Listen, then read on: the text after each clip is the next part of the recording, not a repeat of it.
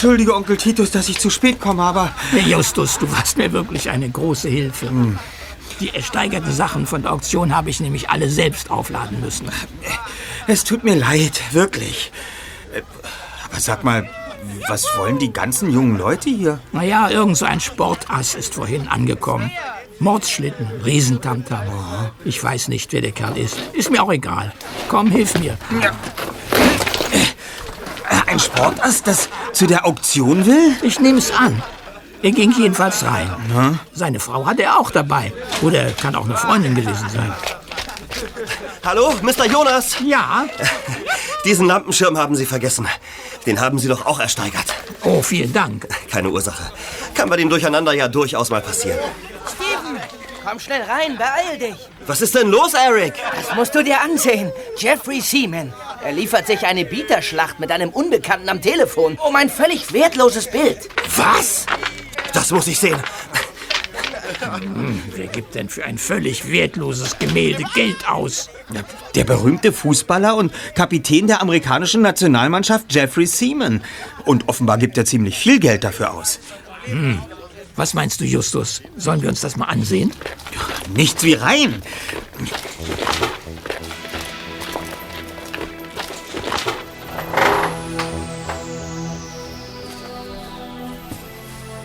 Justus und Onkel Titus betraten das Auktionshaus. Vorbei an der Ausgabestelle für die ersteigerten Artikel eilten sie durch einen schmalen Gang. Als sie um die Ecke bogen, erkannte der erste Detektiv schon durch die Glastür, dass der Auktionssaal bis zum Bersten gefüllt war. Überall standen Kunden, Angestellte und Fans herum. Es musste sich wie ein Lauffeuer herumgesprochen haben, dass der berühmte Fußballstar Jeffrey Seaman anwesend war. Justus hielt seinem Onkel die Tür auf und schob sich hinter ihm in den Saal. 8500 Dollar. 8500 Dollar für Mr. Seaman. Ja? Ja, ich verstehe. 10.000 Dollar. 10.000 Dollar, meine Damen und Herren. Entschuldigung, darf ich mal durch? Justus drängelte sich neugierig nach vorne. Er wunderte sich, warum der andere Bieter nicht genannt wurde, aber dann erinnerte er sich an die Worte des Angestellten, Siemens Konkurrent bot über das Telefon. Und offenbar wollte er anonym bleiben. 11.000 Dollar! 11.000 Dollar! Endlich hatte sich Justus durch die stehenden Zuschauer gewühlt.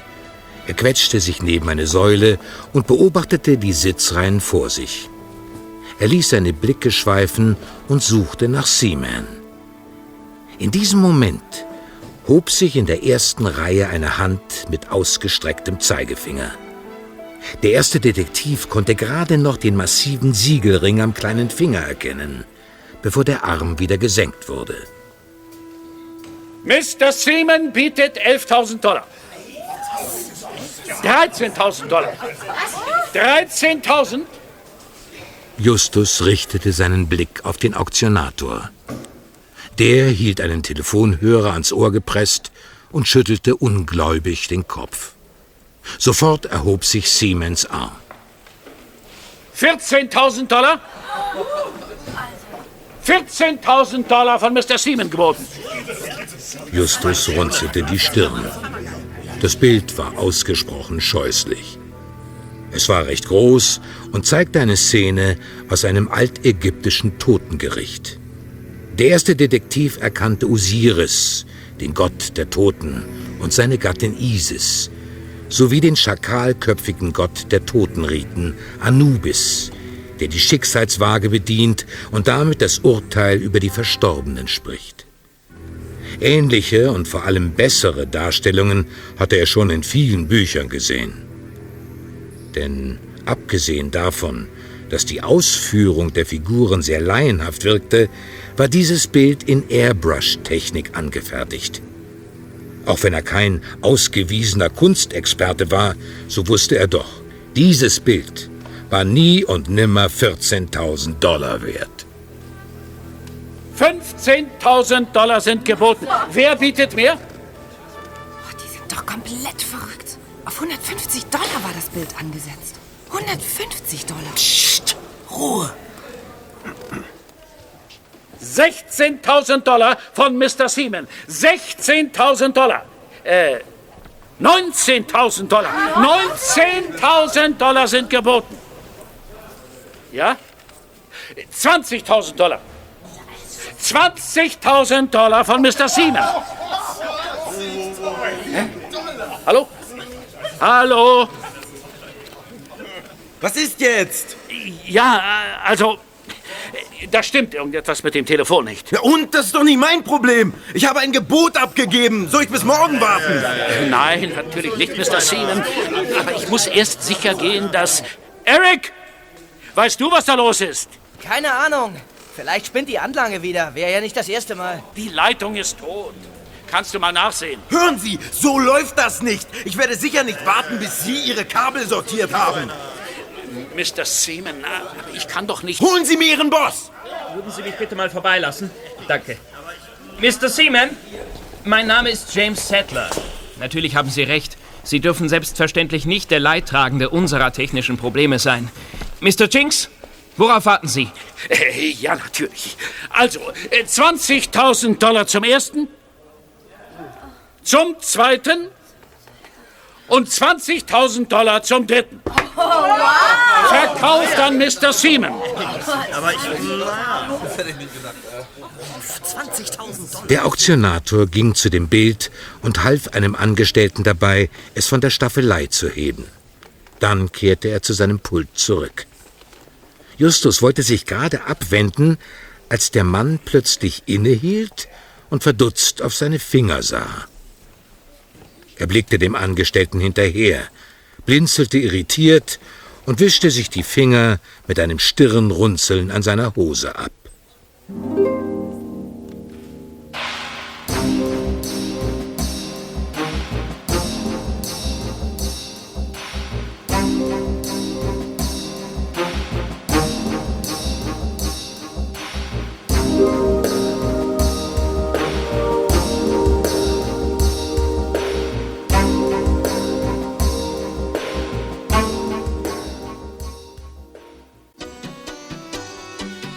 Eine Woche später befanden sich Justus und Bob am späten Nachmittag in ihrer Zentrale.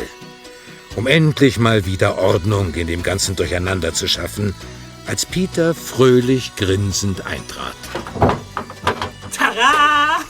Da bin ich, Kollegen. Ich muss euch was Sensationelles erzählen. Da bin ich mal gespannt. Geht es womöglich darum, weshalb du uns eine Stunde lang allein hast schuften lassen? Was? Ach Mann, so spät schon? Tut mir leid, aber ihr ahnt ja nicht, was los war. Und? Wir hören. Ich hab den Traumjob schlechthin an Land gezogen. Aha. Und nicht nur das, sondern auch einen neuen Fall. Aber ich sollte wohl von Anfang an berichten. Also, hört zu. Ja. Greg Martin, der Trainer der amerikanischen U18-Nationalmannschaft und Emiliano, der da mitspielt. Und was ist das jetzt für ein Job? Hm. Sagt euch der Name Jeffrey Seaman etwas? Nee, noch nie gehört. Seaman, Seaman. Letzte Woche ist mir auf einer Auktion ein Seaman untergekommen. Er hat bei Settler und Price ein grässliches Bild für völlig überzogene 20.000 Dollar erstellt. Das, das ist er. Aha. Jeffrey Seaman, Kapitän der LA Golden Warriors und der amerikanischen Fußballnationalmannschaft. Ein Fußballgott. Ja, und was macht der auf Kunstauktionen? Ja, er ist auch leidenschaftlicher Kunstsammler und besitzt viele wertvolle Kunstwerke. Mir kam es eher so vor, als sei er ein leidenschaftlicher Wichtigtuer, der nicht verlieren kann. Du kennst ihn doch gar nicht. Ja. Außerdem ist das völlig egal. Also wichtig ist, dass die amerikanische Nationalmannschaft vor ein paar Tagen ihr Trainingslager in Rocky Beach aufgeschlagen Was? hat, Das ist ja um sich hier auf das bevorstehende Mehrländerturnier in LA vorzubereiten. Ja. Und ich hab dort einen Job. Und, und was muss man sich darunter vorstellen? Naja, ich bin da sozusagen das Mädchen für alles. Sehr witzig. Also der Job ist gut bezahlt und, und vor allem, ich bin seit gestern für eine ganze Woche hautnah mit den besten Fußballspielern Amerikas zusammen. Ja, toll. Ganz toll, Peter. Aber ähm, eigentlich hättest du heute mit uns hier in der Zentrale arbeiten sollen. Ach, nun hör schon auf herumzunölen, Bob. Und außerdem springt dabei, wie eben schon erwähnt, ein Fall für uns heraus. Inwiefern? Patrick O'Brien, äh, das ist der Manager der Nationalmannschaft, war vor einigen Tagen mit seinen Spielern im Archäologischen Museum. Mhm. Wieso das?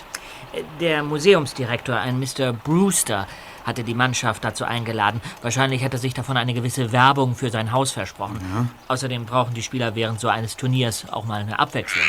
Und? Naja, also dieser Mr. Brewster hat die Führung durch das Museum übernommen. Ja? Er hat der Mannschaft auch die Grabkammer des Priesters Nesperamon gezeigt. Dessen Mumie kann man da in einer Vitrine sehen. Und weiter? Laut Mr. Brewster soll ein Fluch auf Nesperamon liegen. Ein überaus gefährlicher. Ach, Peter, wir alle wissen, dass das absoluter Quatsch ist. Hm. Genauso hat auch die Mannschaft reagiert und sich dementsprechend in der Grabkammer aufgeführt. Ach, wie darf man denn das verstehen? Naja, die Spieler haben ihre Witze gemacht und sich mit den albernsten Fratzen zusammen mit der Mumie gegenseitig fotografiert. das ist ja toll. ja. Und heute ist es passiert. Was? Sosley und Stiggers, zwei Jungs aus der Mannschaft, wurden mit einer Lebensmittelvergiftung ins Krankenhaus eingeliefert. Die haben ja wohl etwas Falsches gegessen. Hm. Nee. Das ist ja das Merkwürdige. Es haben alle dasselbe gegessen, aber nur die beiden hat's erwischt. Und kurz darauf ist ein weiterer Spieler auf dem Trainingsgelände über eine Gehwegplatte gelaufen, die plötzlich unter seinen Füßen nachgab. Hm. Ja, der Unterschenkel war gebrochen. Uh, das ist allerdings übel. Ja, aber noch längst nicht alles. McNash, auch ein Spieler aus der Mannschaft, schwört Brief und Siegel, dass er die Mumie des Priesters Nesperamon auf der Terrasse seines Hotelzimmers gesehen hat. Was? Oh, der Fluch scheint sich ja unter den Spielern in rasender Geschwindigkeit auszubreiten. So ist es, Justus. Und deshalb habe ich dem Manager O'Brien vorgeschlagen, dass wir uns um diese Vorfälle kümmern werden. Er erwartet uns morgen Vormittag im Stadion. Na, Jetzt bin ich aber platt. Also schön. Nehmen wir uns des Falles an. Zwar hatte ich schon eine andere Sache ins Auge gefasst, aber... Ja, was denn? Na, seit einiger Zeit häufen sich hier in der Umgebung Diebstähle äußerst wertvoller Gemälde. Es sind fast immer Privatpersonen betroffen, in deren Häuser eingebrochen wurde. Bei den Gemälden handelt es sich ausnahmslos um unersetzliche Meisterwerke. Und von denen ist bisher kein einziges wieder aufgetaucht, aber... Aber Moment mal, eine Nationalmannschaft, die von einem Mumienfluch getroffen wurde, klingt da ein bisschen interessanter erst. Also schön. Schaden kann es ja nicht, wenn wir bei diesem Mr. O'Brien mal vorstellig werden. Ah, Spitze! Und, und wenn wir den Fall erfolgreich gelöst haben, dann springen für uns dabei sicher ein paar Freikarten für eines der Spiele heraus. Na, das ist doch super. Ja. Freikarten für ein Fußballspiel. Toll. Davon habe ich immer geträumt. Och,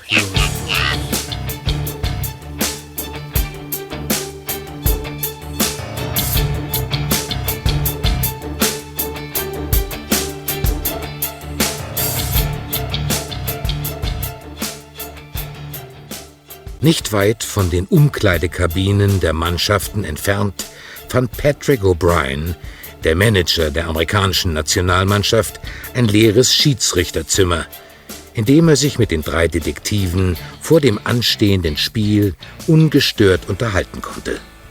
Er schloss die Tür und sah ungeduldig auf die Uhr. Äh, ja, äh, setzt euch. Danke. In 15 Minuten beginnt das Spiel, da muss ich draußen sein. Also, worüber wollt ihr mit mir sprechen? Ähm, darf ich Ihnen unsere Karte geben? Aha. Die drei Detektive, wir übernehmen jeden Fall. Drei Fragezeichen? Erster Detektiv Justus Jonas. Hm? Zweiter Detektiv Peter Shaw. Recherchen und Archiv Bob Andrews. Ja. Ihr seid also wirklich Detektive. So ist es. Ähm, und nach allem, was uns Peter erzählt hat, könnten Sie unsere Hilfe durchaus benötigen. Es ist ziemlich offensichtlich, dass irgendjemand Ihrer Mannschaft Schaden zufügen will. Warum und wer, das könnten wir vielleicht für Sie herausfinden und diesem Spuk damit ein Ende bereiten. Aha. Und was nehmt ihr für eure Dienste? Nichts. Ihre Zufriedenheit ist unser Lohn. Tja, also, ich bin natürlich für jede Hilfe dankbar, aber wissen wir denn überhaupt, ob hinter all diesen Geschehnissen wirklich ein Plan steckt, eine Absicht? Vielleicht sind das alles doch nur blöde Zufälle. Ein blöder Zufall nach dem anderen? Zwei Lebensmittelvergiftungen, eine eingestürzte Gehwegplatte und eine umherwandelnde Mumie? Nein. Also unserer Erfahrung nach sind das viel zu viele Zufälle. Naja, vielleicht ist es ja nur ein schlechter Scherz oder irgendein durchgeknallter Fan. Und dann wären wir aber schon bei Sabotage. nur wer sollte uns denn sabotieren wollen? Na, mir würden da auf Anhieb eine Menge Leute einfallen. Ja, da wären zunächst einmal die Gegner. Sie befinden sich mitten in einem Turnier, vergessen Sie das nicht. Äh, dann gibt es Leute, die finanziell von ihren Problemen profitieren könnten. Wettbüros zum Beispiel. Äh, verwirrte Fans kommen in Frage. Leute aus den eigenen Reihen. Eine bestimmte Sorte Presse. Wollen Sie noch mehr hören? Äh, Leute aus den eigenen Reihen? Ja. Was meinst du damit? In jeder Mannschaft gibt es Querelen. Von manchen wissen Sie vielleicht, von anderen nicht. Genau. Gut, also in Ordnung. Streckt eure Fühler aus und ich helfe euch, wo ich kann. Gut. Irgendetwas stimmt ja wirklich nicht und ich wäre mehr als glücklich, wenn dieser Albtraum ganz schnell vorbei wäre. Hm. Noch ein paar solcher Vorfälle und wir können einpacken. Gut. Wir nehmen uns des Falles an. Ja. Einverstanden. Also, dann kann ich euch auch gleich von einem weiteren Vorfall berichten. Ach, wie? Dieses Mal betrifft es Seaman. Er hat es mir vorhin gebeichtet. Gebeichtet? Was? Ähm, er hört Stimmen. Bitte? Ja, seit zwei Tagen. Äh, immer nachts. Was für Stimmen denn? Ich weiß es nicht. Stimmen halt. Mehr habe ich aus ihm auch nicht rausbekommen. Ja, und wo ist Seaman jetzt? Er ist zu sich nach Haus gefahren. Er wohnt ja nicht weit von hier in Beverly Hills. Er meinte, er bräuchte unbedingt Ruhe, müsse den Kopf freikriegen und Ruby, das ist unser Trainer, hat ihm bis morgen freigegeben. Äh, aber ich habe Jeff gesagt, dass ich noch mal bei ihm vorbeischauen würde. Wann? Nach dem Spiel, also ungefähr in zwei Stunden. Gut, dann kommen wir mit. Einverstanden. Ja. Ja.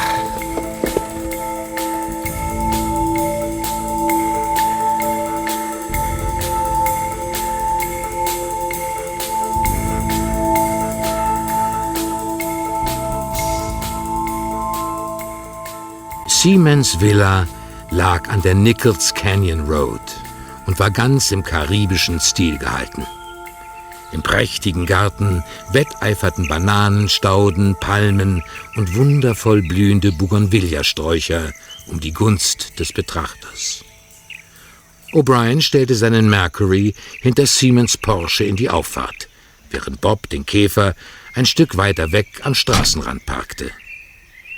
Nachdem sie geklingelt hatten, tat sich erst eine Zeit lang gar nichts.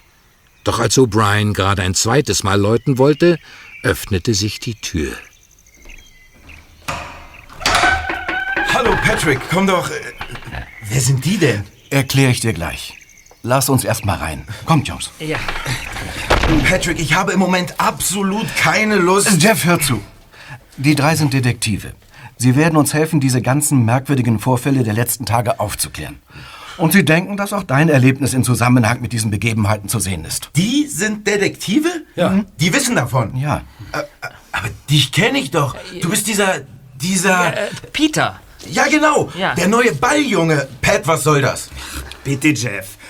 Ich kann durchaus verstehen, dass es für dich nicht leicht ist, mit Fremden über diese prekäre Angelegenheit zu sprechen. Aber angesichts der Probleme, mit denen deine Mannschaft und du gerade konfrontiert seid, solltest du es dir vielleicht doch überlegen, unsere Hilfe in Anspruch zu nehmen. Zumal offizielle Stellen noch keinerlei Veranlassung für ein ernsthaftes Eingreifen in diesem Fall sehen. Äh, redet der immer so? Das ist Justus. Äh, Bob. Und äh, Peter kennst du ja schon. Hallo. Also schön. Dann setzt euch. Dort auf die Couch. Ja, okay.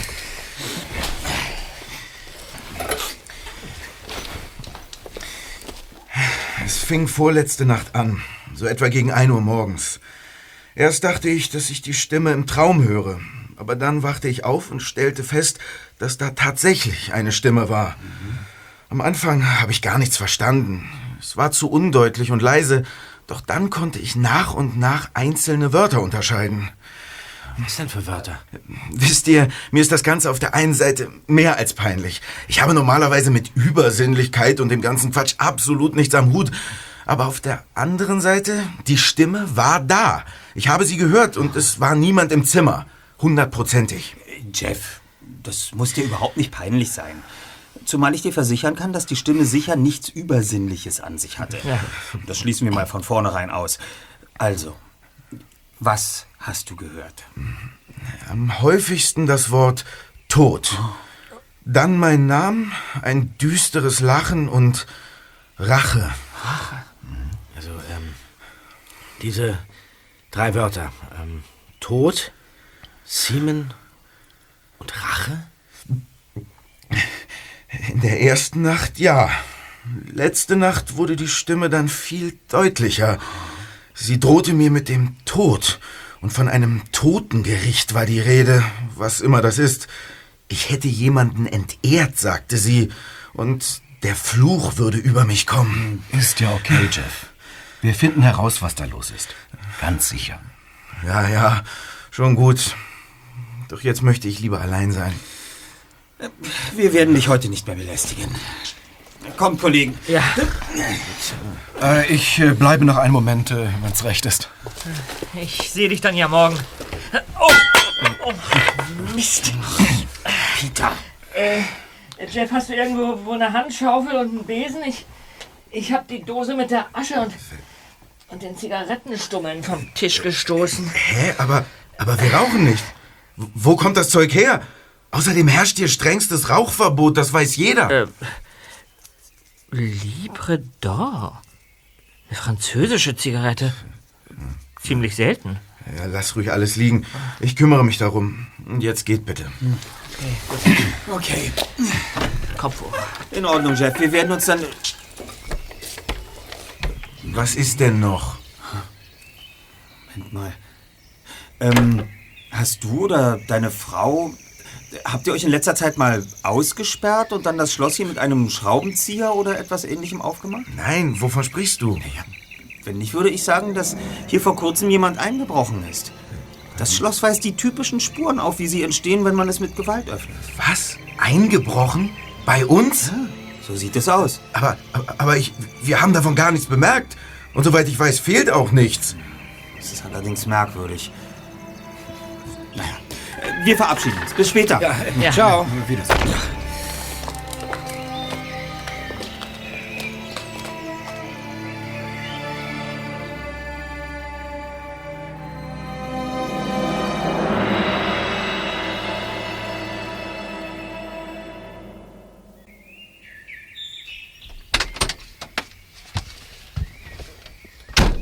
Zwei Minuten später saßen die drei Fragezeichen in Bobs Käfer, aber der dritte Detektiv machte keine Anstalten, den Wagen zu starten. Worauf wartest du, Ja, Bob? seht ihr das denn nicht? Simon kriegt gerade wieder Besuch. Ich kenne doch diesen Typen. Ja. Ich komme noch nicht drauf, woher. Aber irgendwo. Moment mal. William de Haas. Ja, natürlich, das ist er. William de Haas? Der Name sagt mir was. Ja, der hat eine Galerie drüben in Venice. Ich war schon mal da. Moderne Sachen, Pop-Art und so. Stimmt, die De Haas-Galerie. Ja. Wahrscheinlich kennt ihn Simon von seinen Streifzügen durch die Welt der Kunst. Ja, das wird wohl so sein. Okay, also dann.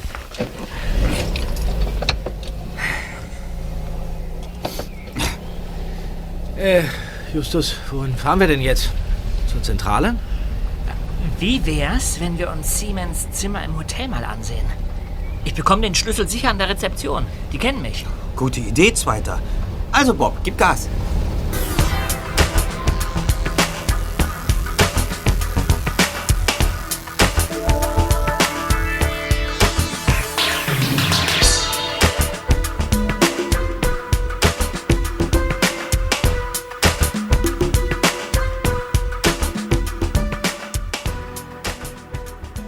Hotel ging Peter zur Rezeption und ließ sich unter einem Vorwand den Schlüssel für Siemens Zimmer geben. Im elften Stock hielt sich außer zwei Putzfrauen niemand auf. Die Mannschaft war nach dem Spiel zum Trainingsgelände gefahren, wie Peter wusste. Dennoch lauschten sie erstmal an Apartment 21, Siemens Unterkunft. Alles ruhig. Dann mal rein in die gute Stube. Tja, Allzu lange sollten wir uns hier drin nicht aufhalten. Ich habe unten gesagt, dass ich nur kurz was für Simon holen soll. Hm, geht klar. Äh, Verteilt euch, Kollegen. Und nehmt alles genau unter die Lupe. Vielleicht finden wir etwas, das eine Erklärung für die nächtlichen Stimmen liefert. okay.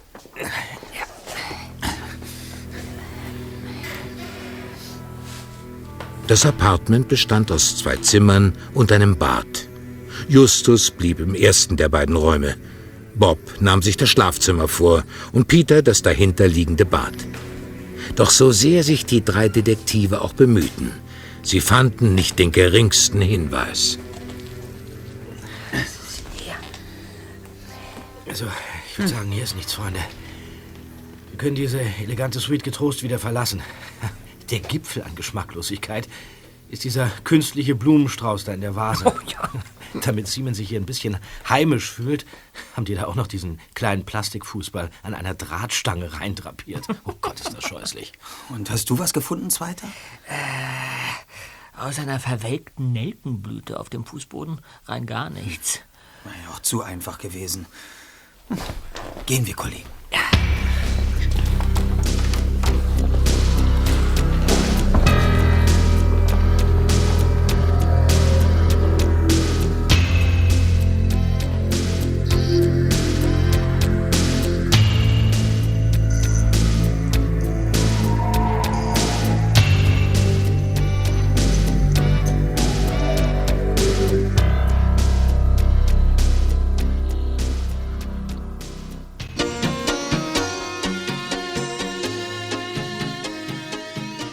Am nächsten Tag stand für die Nationalmannschaft ein Spiel auf dem Plan. Nach der Halbzeitpause begleitete Peter die Spieler der Nationalmannschaft von den Kabinen zum Spielfeld. Der Weg führte durch unterirdische Katakomben. Gedämpftes Gemurmel. Die Stollen klackten auf dem Betonboden. Seaman war der Letzte. Hinter ihm ging nur noch Peter. Plötzlich erloschen die Neonröhren an der Decke. Ein paar Sekunden später kroch ein Licht in den Gang. Von links, da wo es tiefer in die Katakomben hineinging. Ein unwirkliches Licht, fahl, grau. Die vordersten Spieler bekamen davon nichts mit und gingen bereits aufs Feld, aber Peter und Seaman drehten sich um. Sie erstarrten.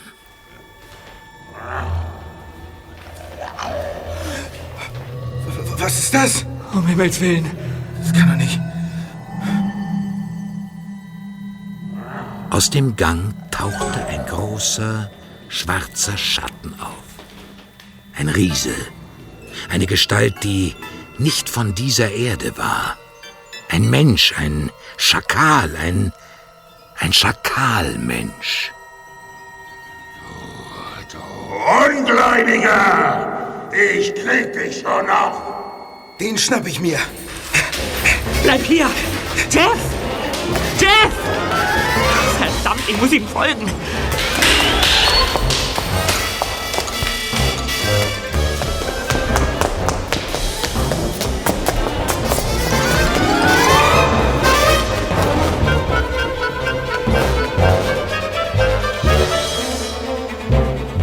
Peter vergaß seine Angst und rannte Seaman hinterher. Die Katakomben führten in mehreren Windungen unter der Haupttribüne zum Ein- und Ausgang für die Spieler und Athleten. Der zweite Detektiv kannte den Weg ganz genau. Er musste keine Sekunde überlegen.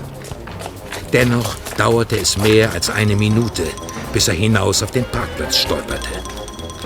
Peter sah sich hektisch um. Da! Ein schwarzer Schatten flitzte auf die Ausfahrt zu. Siemens Porsche.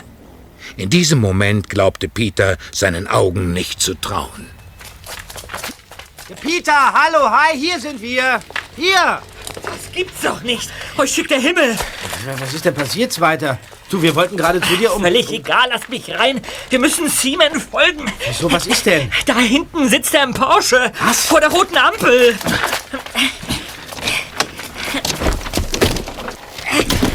Ja, nun, erzähl schon weiter. Also, Seaman und ich waren in den Katakomben. Aha. Und plötzlich tauchte dieser Schatten auf. Ein Schakal. Was? Er hatte eine rote Toga an und, und blau-goldene Hals- und Brustplatten. Das Wesen hat irgendwas geröchelt und, dann- und dann wollte Seaman dieses, äh, die, dieses Monster verfolgen. Ich bin natürlich hinterher, hinterhergerannt und Ja, ja. auf dem Parkplatz ist Seaman in, in seinen Porsche geschwungen und losgefahren. Na, na ja, und in, in dieser Sekunde seid ihr auch schon gekommen. Ein, ein Schakal, sagtest du? Ja, so ist es. Ich schwöre es. Bleib dran, Bob. Wir dürfen ihn nicht aus den Augen verlieren. Ja, doch. Anubis. Wie, was denn? Der, ägyptische Totengott? Den meine ich. Wobei er, um genau zu sein, nicht der ägyptische Totengott ist, denn das ist Osiris. Anubis ist der Gott der Totenriten oder der Richter der Toten, je nachdem. Zu seinen Aufgaben gehört... Moment mal. Was ist denn? Das Bild. Ja, welches Bild denn jetzt? Das Bild, das Simon ersteigert hat, als ich ihn zum ersten Mal gesehen habe. Auf dieser Auktion. Was ist damit? Da war ein ägyptisches Totengericht drauf. Osiris, Isis und Anubis. Als großer Schakal. Was? Mit einer blutroten Toga und einer blau-goldenen Panzerung. Wie jetzt der Schakal war auf dem Bild? Äh, nebenbei bemerkt, Simon fährt jetzt nach Venice rein. Bitte? Ja, der fährt nach Venice rein. Ach, genau. Das könnte es sein. William de Haas. Also ich verstehe jetzt nur noch Bahnhof. In Venice hat Siemens Freund William de Haas eine Galerie. Bilder. Alles klar? Also, ich schnall ebenso wenig wie Peter. Ach Mensch. Ach, Simon ist uns soeben durch die Lappen gegangen. Bitte? Ja, die Ampel ist auf Rot gesprungen. Nur Siemens Porsche und der gelbe Hammer hinter ihm sind noch rübergeprescht. Bob, weißt du noch, wo die Galerie von der Haas ist? Äh, ja, so ungefähr. Also, wir fahren auf direktem Weg dorthin.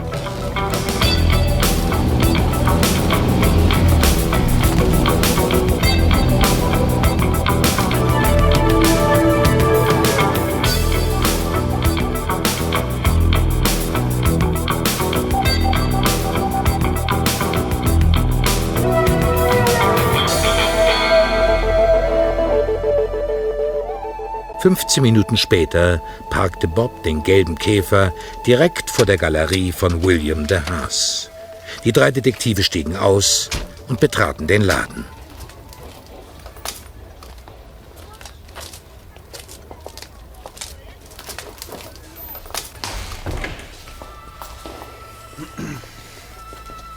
Guten Tag, die Herren.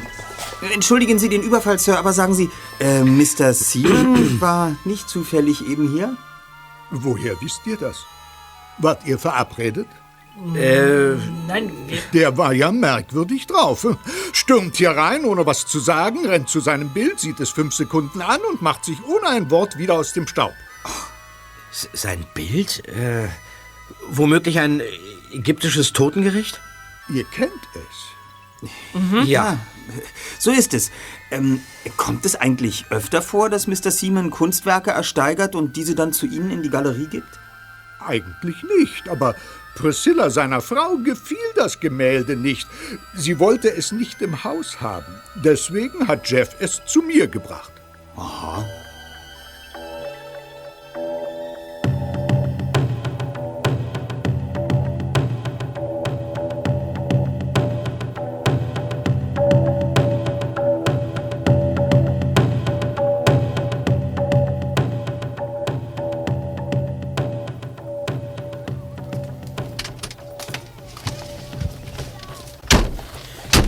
Ja, so, Freunde. Und wohin fahren wir jetzt? Zu Simon nach Hause? Nein, wir wissen ja nicht, ob er da ist.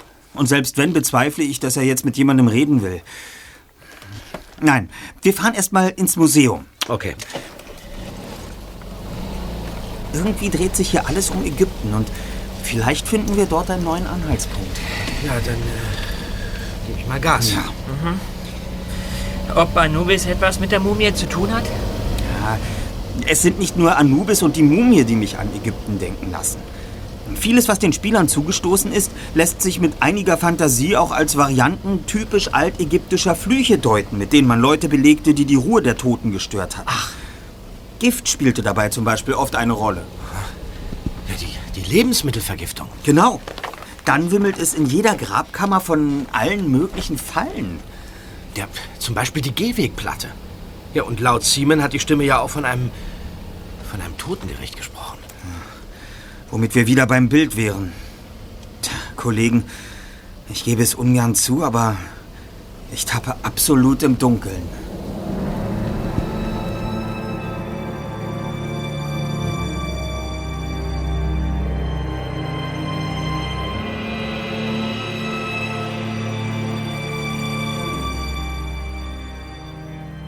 Auch im Museum kamen die drei Detektive nicht wirklich weiter.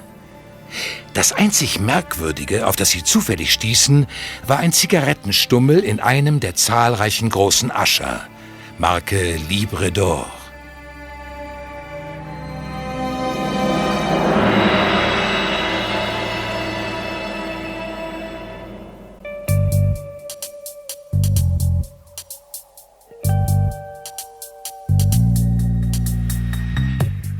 Am nächsten Nachmittag bestellte der erste Detektiv seine beiden Kollegen zu einer Sonderbesprechung in die Zentrale.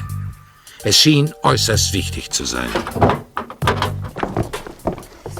Just. Was gibt's denn so Dringendes? Mann, da seid ihr ja endlich. Ich gehe mal davon aus, dass ihr es noch nicht im Radio gehört habt, denn sonst würdet ihr gewiss nicht so fragend reinschauen. In den Nachrichten gehört, was ist denn passiert?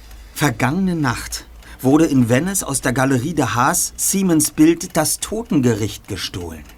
Bitte? Das Totengericht? Mhm. Nur dieses eine Bild.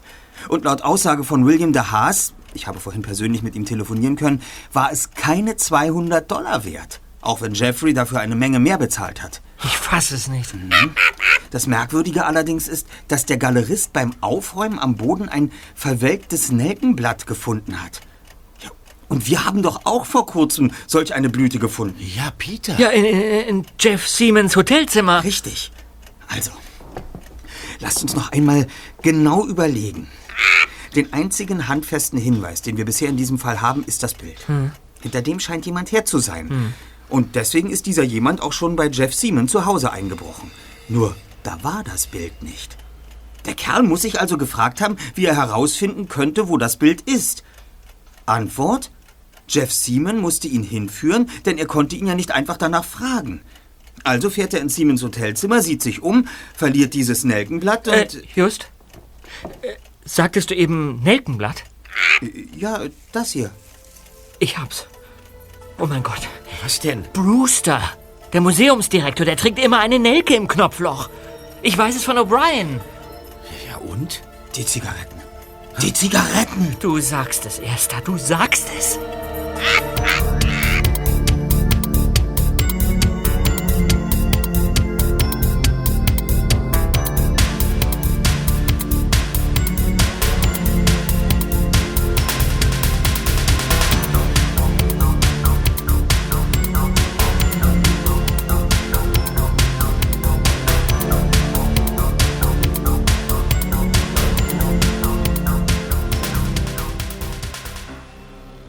Inspektor Cotta vom Police Department in Rocky Beach sah die drei Fragezeichen lange und nachdenklich an.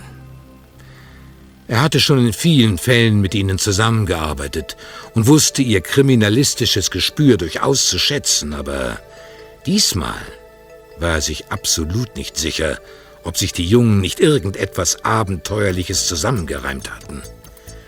Das hörte sich doch alles sehr verwegen an. Inspektor, das ist wirklich alles völlig logisch. Ja. Brewster wollte unbedingt das Bild. Vermutlich war er sogar derjenige, der damals gegen Seaman die Auktion verloren hat. Also versuchte er, es zu stehlen. Nur im Haus war es nicht. Im Haus, wo er seine Zigarette verloren hat. Ja. Nein, also er hat sie in der Dose ausgedrückt. Vielleicht hielt er sie für einen Aschenbecher. Daraufhin musste er herausfinden, wie Seaman ihn zu dem Bild führen könnte. Also lädt er die ganze Mannschaft ins Museum ein, sorgt dafür, dass sie Nesperamon zu nahe kommen und inszeniert dann einen altägyptischen Fluch nach dem anderen. Ja, in der Hoffnung, dass sich eine gewisse äh, Verunsicherung ausbreitet. Irgendwann in dieser Zeit muss er dann auch mal bei Seaman im Zimmer gewesen sein. Der daraufhin Stimmen aus dem Jenseits hört. Ja, ganz genau. Wie immer Brewster das auch angestellt haben mag. Und dann muss er dort das Nelkenblatt verloren haben. Weil er im Anzug hingefahren war. So ist es. Den trägt er nämlich immer. Ja. Kurz darauf taucht er als Anubis in den Katakomben auf und versetzt Seaman, der nervlich sowieso schon auf dem Zahnfleisch kriegt, einen Mordsschrecken, einen viel größeren als uns, dass Seaman den Anubis vom Bild her wiedererkennen musste. Warum erschreckt er ihn? Damit Seaman ihn zu dem Bild führt. Warum fährt Seaman zur Galerie des Haas? Weil er sich vergewissern muss, ob er auf dem Bild etwas übersehen hat. Ja, ja. Etwas, das mit dem ganzen Spuk zusammenhängt, den Stimmen und den Unfällen. Der Mann war fix und alle, verstehen Sie? Sie hätten ihn sehen müssen. Fix und alle. Verstehe. Ja, praktischerweise stürzte Seaman sofort aus dem Stadion und Brewster konnte ihm gleich folgen. In der Nacht darauf klaut er dann das Bild und verliert dabei wieder ein Nelkenblatt. Weil er in dem Anzug auch klaut. Inspektor, das passt doch alles. Und wir verlangen ja auch nicht mehr, als dass Sie mit uns zusammen diesem Herrn einmal einen Besuch abstatten. Vielleicht entdecken wir was. Er, er verwickelt sich in Widersprüche, was weiß ich. Er muss uns nicht mal zur Tür reinlassen, Justus. Und das weißt du auch. Ja, aber ein Versuch ist es wert. Na gut. Ich tue euch den Gefallen. Danke. Weil ihr es seid. Und weil an eurer Theorie bei aller Abenteuerlichkeit vielleicht doch ein Fünkchen Wahrheit sein könnte. Mhm. Ja. Ich will mir diesen Brewster zumindest mal ansehen.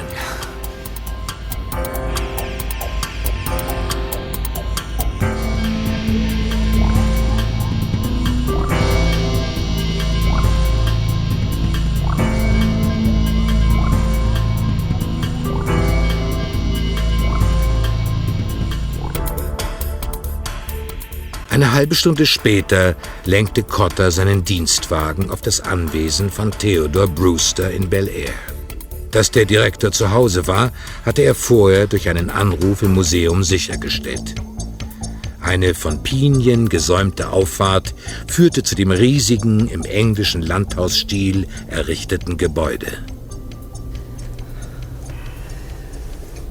Ah. Verdient man als Museumsdirektor so gut? Naja, im Internet habe ich recherchiert, dass Brewster reich geerbt hat. Aha. Sein Vater hatte irgendwas mit äh, Bodenschätzen oder sowas zu tun. Ach, und dann arbeitet er noch?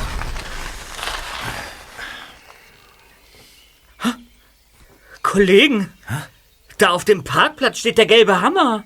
Was ist mit dem? Den habe ich gesehen, als ich Simon verfolgte. Der stand direkt hinter ihm. Was denn genau der Hammer? Ja, mit goldenen Stoßstangen. Genau der war's. Davon dürfte es auch in L.E. nicht allzu viele geben.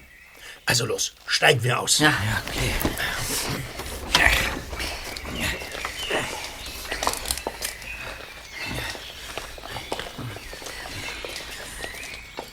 So, dann, dann klingel ich mal, ja?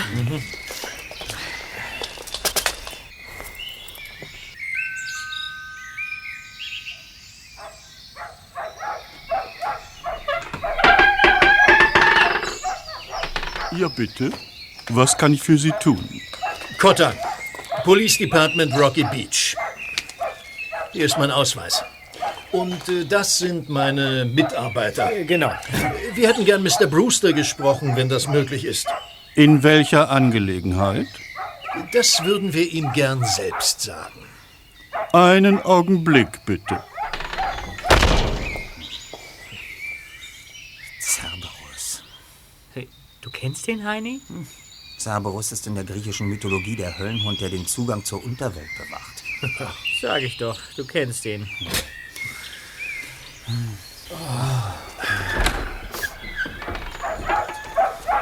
Mr. Brewster empfängt Sie.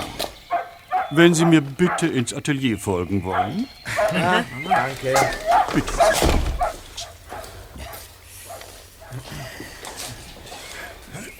Mr. Motter. Äh, Cotter. Inspektor Cotter. Mr. Cotter, was kann ich für Sie und Ihre Mitarbeiter tun? Ähm, Wir hätten einige Fragen betreffs eines Einbruchs in eine Galerie in Venice. Haben Sie davon gehört? Nein. Aber kommen Sie doch bitte hier herüber. Ich muss die Farben verschließen, sonst trocknen sie aus. Ja, Mr. Brewster, es geht insbesondere um einen gelben Hammer mit goldenen Stoßstangen, der Ja. in der fraglichen Zeit am Tatort gesehen wurde. Ah, ich verstehe. Ja. Und da dachten Sie, ich hätte... Da dachten wir, dass Sie unter Umständen etwas bemerkt haben könnten. Ach so, ich... äh, Nein, nein, nein, äh, nein. Tut mir leid, habe ich nicht. Kann ich sonst noch etwas für Sie tun? Wenn nicht, ich arbeite gerade an einem Bild und Sie verstehen. Ähm, diese, diese Schachtel da auf dem Tisch. Sie rauchen Libre d'Or?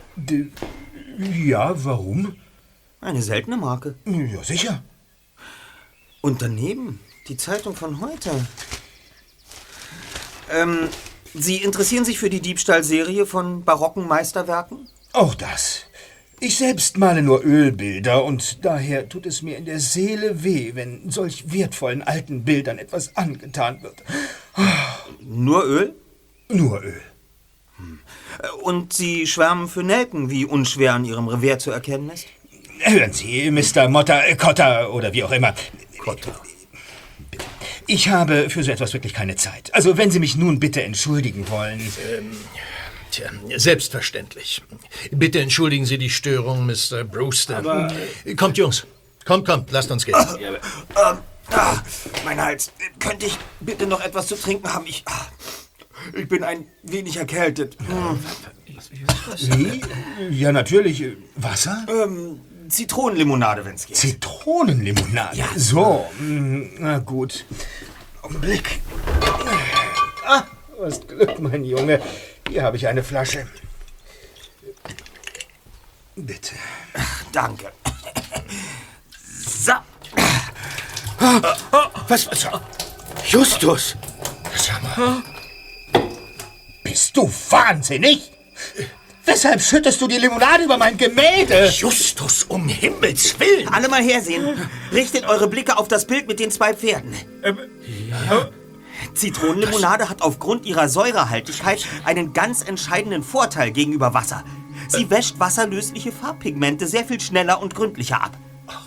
Die Farben zerlaufen. Das ist gar kein Ölbild. Richtig. Das ist ein Airbrush-Bild. Und für solche Bilder verwendet man sehr feine, wasserlösliche Farben, damit sie sich mit der Spritzpistole auch gut auftragen lassen. Siehst du, was du getan hast? Ich muss das Bild retten. Nein, bitte, Inspektor. Sorgen Sie dafür, dass Brewster das Bild nicht in die Finger bekommt. Vertrauen Sie mir, bitte. Bleiben Sie, wo Sie sind. Aber, aber das können Sie doch. Ich werde Sie. Das werden Sie Aber mir noch. Seht doch! Seht doch! Von den Pferden ist kaum noch was zu erkennen. Da, ist ein anderes Gemälde drunter. Ja, und das ist wirklich ein Ölgemälde, dem die Zitronenlimonade nichts anhaben kann. Zumal sicher ein Firnis aufgetragen wurde. Und zwar ist es ein sehr altes Gemälde, wenn ich mich nicht irre. Ich würde sagen, barock. Ein. ein dicker Engel. Ja, das ist eine. eine Putte. Was? Sag mal, Justus, ist das. ist das womöglich eines der.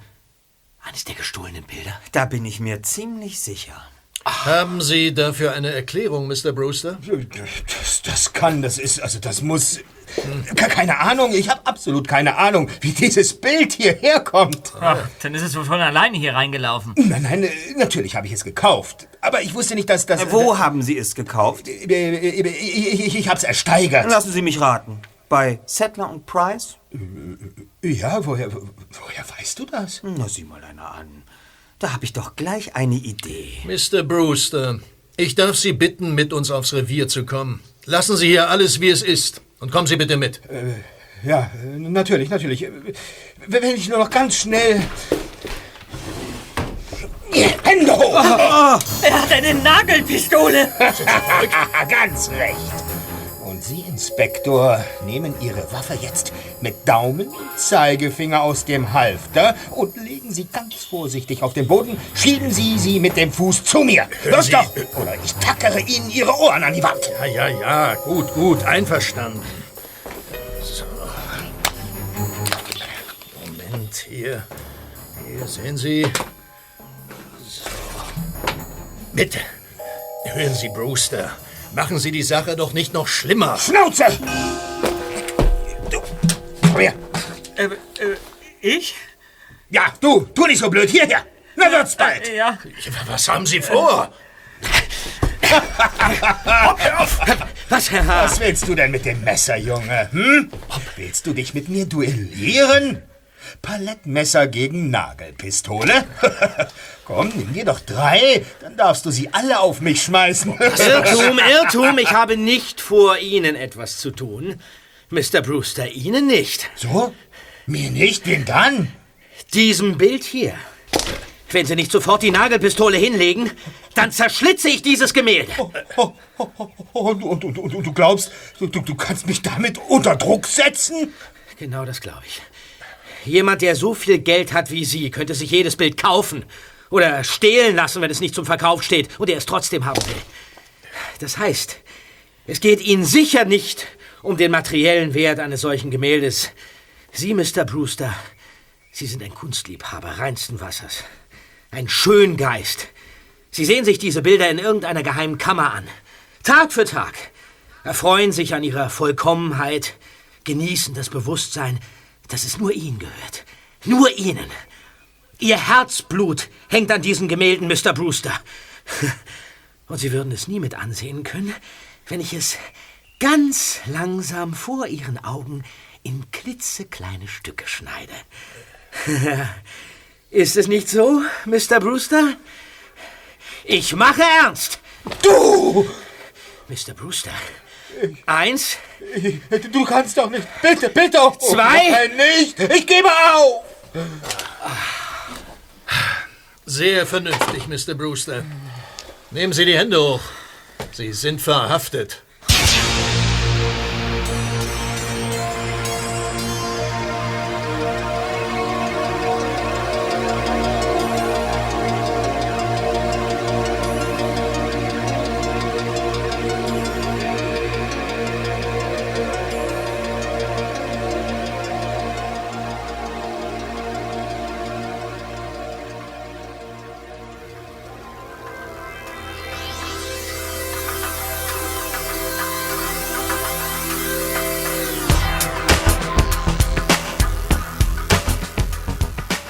Trotz der Aufregungen der vergangenen Tage hatte es die amerikanische Nationalmannschaft bei dem Turnier immerhin in das kleine Finale, das Spiel um den dritten Platz geschafft. Und dort stand es nun nach Ende der Verlängerung unentschieden. Das Spiel würde im Elfmeterschießen entschieden werden. O'Brien, der sich zu Bob und Justus in die VIP-Loge gesetzt hatte, machte ein grimmiges Gesicht. Max hätte die Flanke kurz vor Schluss reinmachen müssen. Ja, ja. Das war eine hundertprozentige Chance. Ach, jetzt ist alles Glückssache. Und dieser mexikanische Keeper, der ist bekannt für seinen Killerinstinkt bei Strafstößen.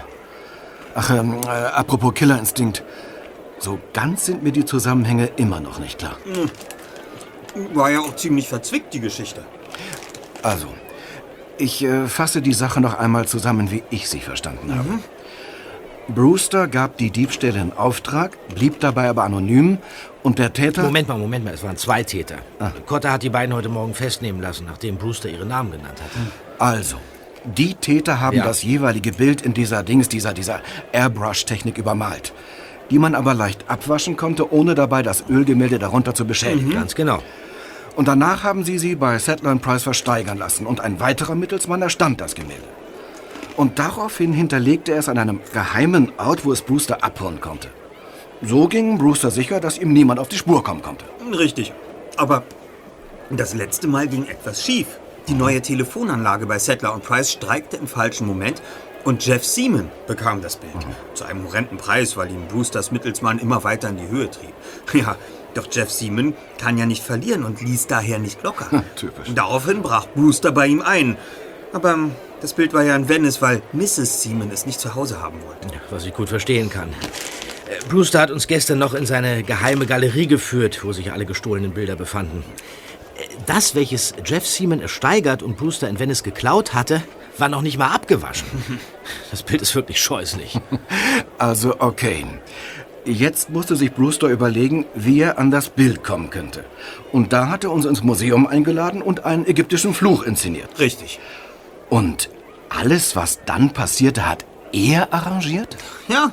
Es ist nicht besonders schwer, sich in einem so riesigen Hotel wie dem Mary Green Miramar ungesehen zu bewegen. Auch nicht in der Küche.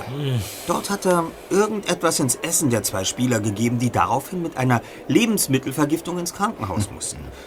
Und die Gehwegplatte auf dem Trainingsgelände zu unterhöhlen war auch nicht schwierig. Ja, und äh, die Sache mit der Mumie... Ja, halt, halt, halt! Äh, Jetzt kommt das Elfmeterschießen. Oh ja. Der erste mexikanische Spieler geht an den Elfmeterpunkt. Und... Oh, Mist! Ist. Ah, ja, also, und wo waren wir stehen geblieben? Äh, die Ah, Mumie. ja, ah, ja, richtig. Äh, sich als Mumie zu verkleiden, ist ja weiter kein Problem. Nur, was genau spielte sich da gestern in Brewsters Atelier ab?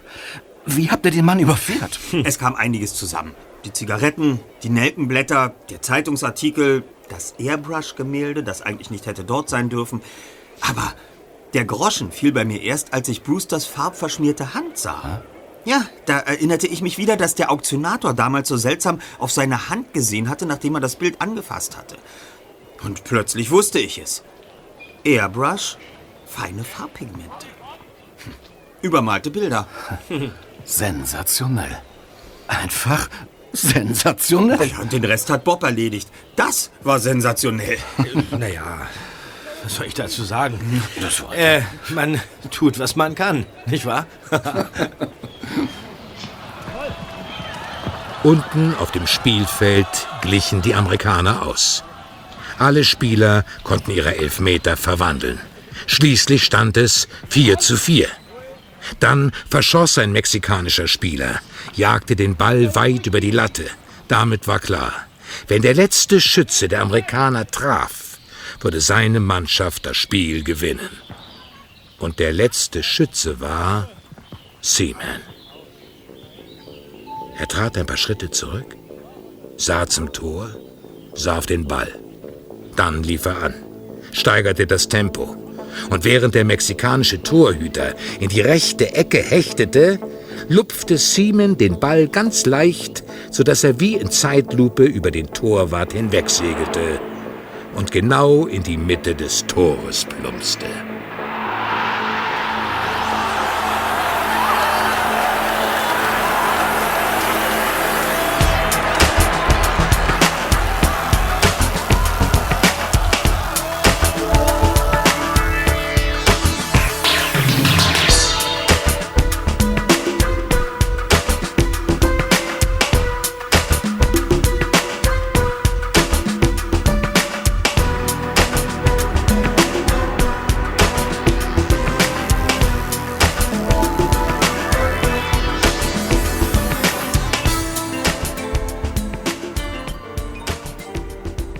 Nach dem Spiel war die Stimmung in der Kabine nicht so ausgelassen. Die amerikanischen Spieler waren eher nüchtern. Schließlich waren sie nur Dritter geworden. Sie ruhten sich ein wenig auf den Bänken aus und tranken etwas. Bob lief zur Tür, steckte den Kopf hinaus und gab ein Zeichen. Dann kam Seaman aus der Dusche, ging zu seinem Platz und trocknete sich ab. Tja, Jungs, ich würde mal sagen. Das Totengericht wartet noch immer. Es ist alles vorbereitet. Aber, aber das ist doch die Geisterstimme.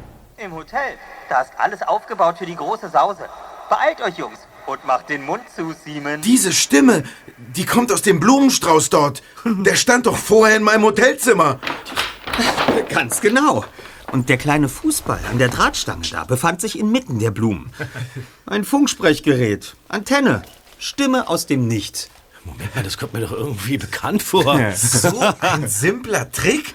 Oh Mann, und ich dachte schon, ich wäre von allen guten Geistern verlassen.